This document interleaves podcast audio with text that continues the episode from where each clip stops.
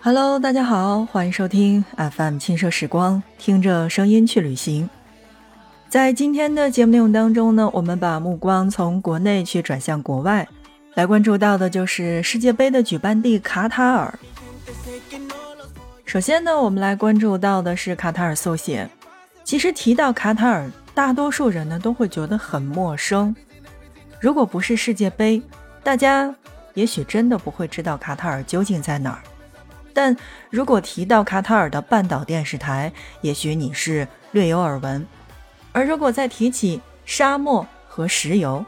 你大概在脑海当中就能够定一个大概的位置了。没错，这可是一个隐藏的土豪国家，坐拥世界前列的人均 GDP，却小到在地图上放大好多倍才能隐隐约约的去见到。卡塔尔呢是位于阿拉伯半岛边上的一个更小的一个半岛之上的，那么南部接壤是呃沙特阿拉伯，被湛蓝的波斯湾所包围，是海湾合作委员会的六个成员国之一。霸气而不张扬，大概就是对这个弹丸小国最好的形容词了。而最近的这几年呢，也确实是因为世界杯所名声大噪，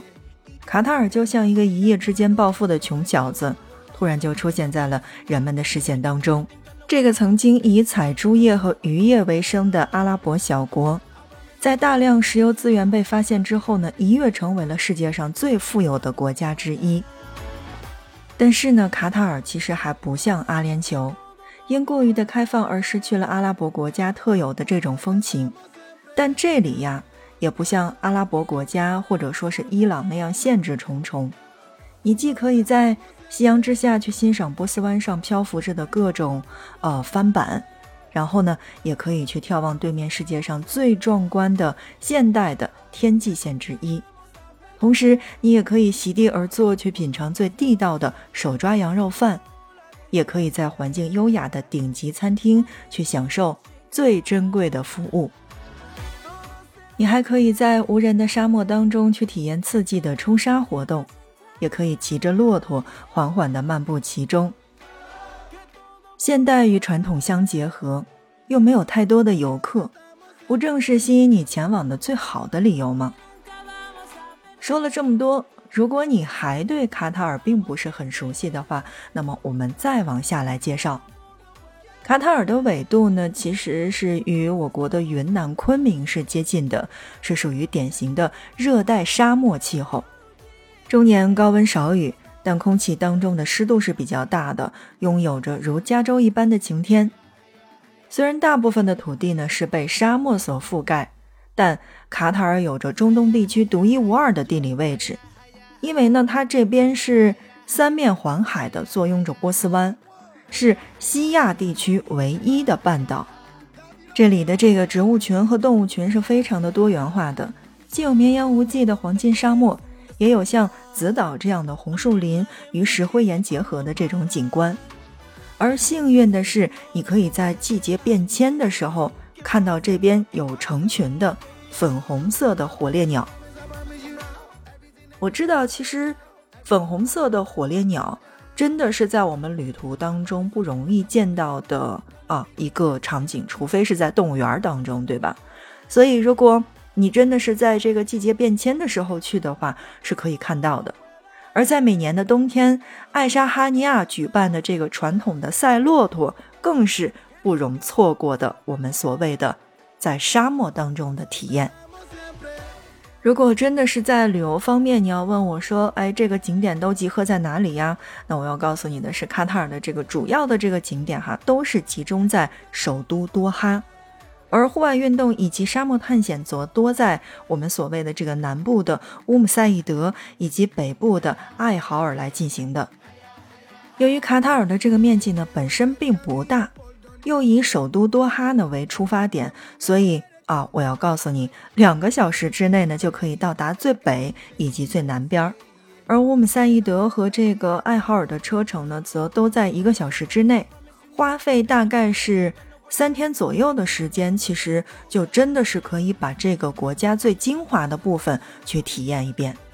所以，不仅仅是世界杯，我们在世界杯完了之后，我们可以安安全全的去出国了之后，我觉得卡塔尔也是一个首选。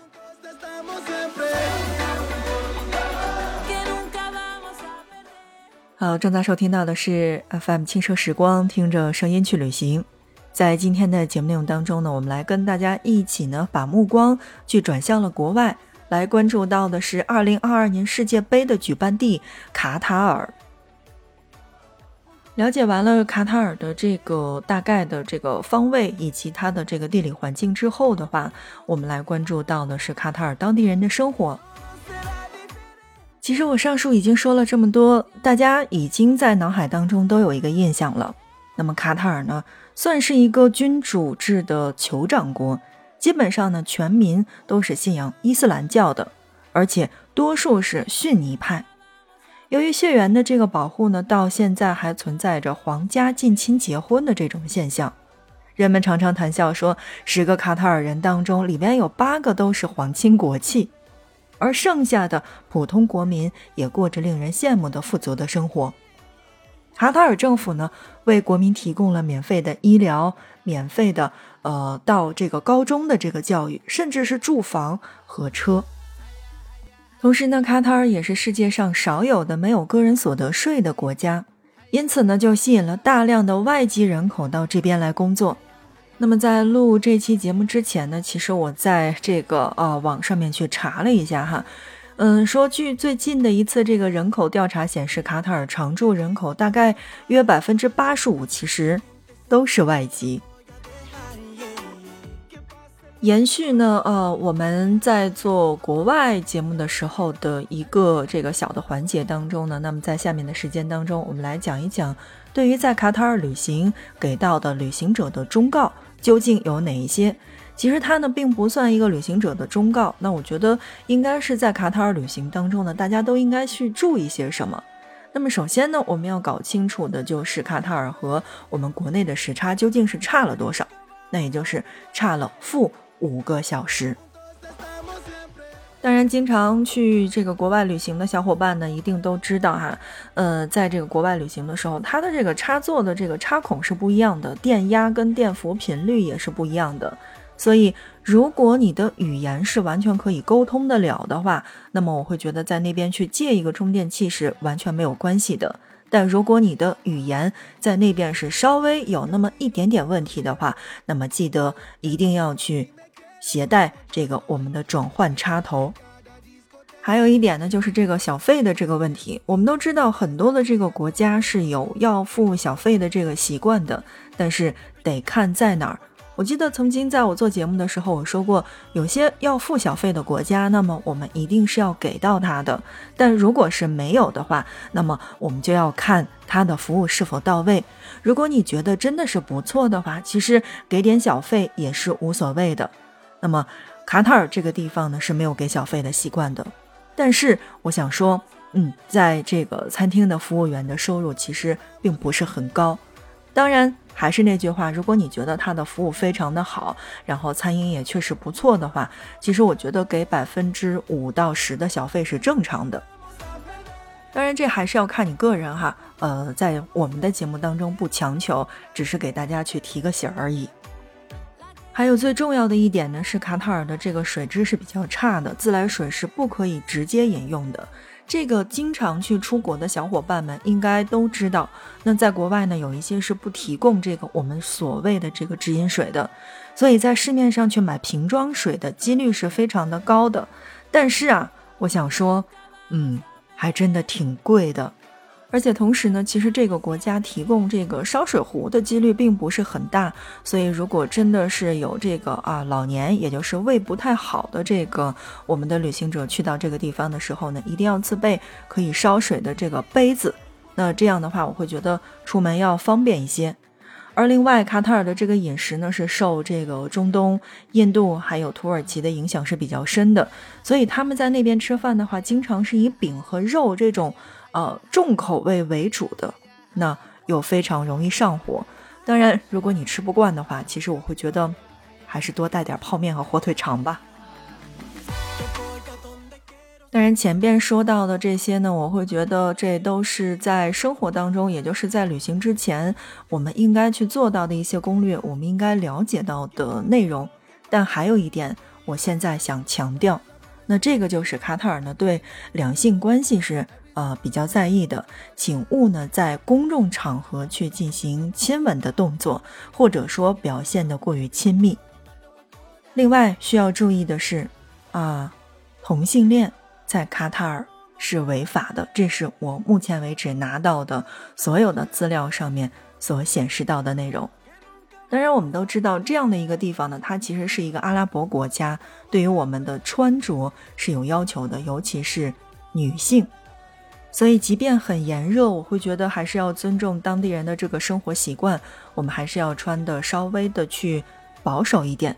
而另外，它因为是一个这个。嗯，比较热的这个沙漠国家嘛，呃，它的室内温度是比较低的，所以即便是我们穿的特别少，我们穿着这个半袖去出门了嘛，包里边还是要备一些这个长袖去披一下，以免着凉。好，正在收听到的是 FM 轻奢时光，听着声音去旅行。在今天的节目内容当中呢，我们来跟大家一起去简单的去介绍了，啊，这个世界杯的举办地卡塔尔。那啊，不知道这样的一期节目有没有受到你的欢迎呢？如果有的话，可以把我们的小赞赞点起来。那如果你觉得这一期的内容是非常的好的话，那转发给你身边的亲朋好友吧，让他们也同时听到我们比较好的节目。